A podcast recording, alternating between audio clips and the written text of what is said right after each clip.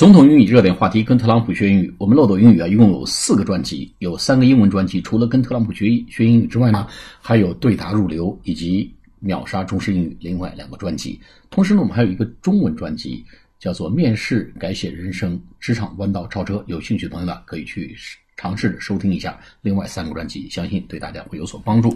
好，我们今天对。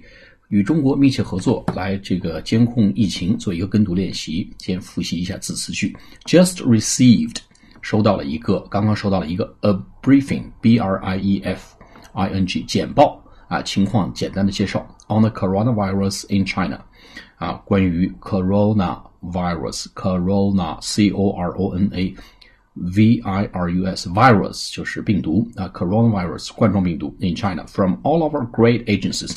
和从我们所有这些啊这些很棒的、很牛逼的这些机构 agencies 这些机构啊收到了这个简报，who are also working closely with China 这些机构跟中国在密切的合作。We will continue 我们会持续的 continue c o n t r n u e to monitor monitor 就是 m o i t o r 啊监控监督。the ongoing 持续不断的发展，ongoing developments 啊，就持续不断的发展。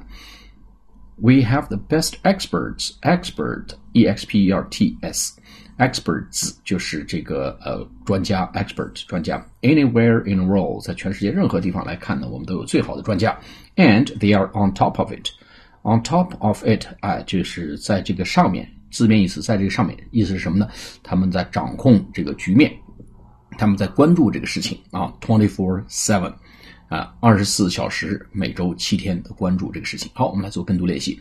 Just received a briefing on the coronavirus in China from all of our great agencies who are also working closely with China. We will continue to monitor the ongoing developments. We have the best experts anywhere in the world. And they are on top of it 24 7. Just received a briefing on the coronavirus in China from all, all of our great agencies who are also working closely with China. We will continue to monitor the ongoing developments. We have the best experts anywhere in the world, and they are on top of it 24/7。好，我们下次节目再见，谢谢大家。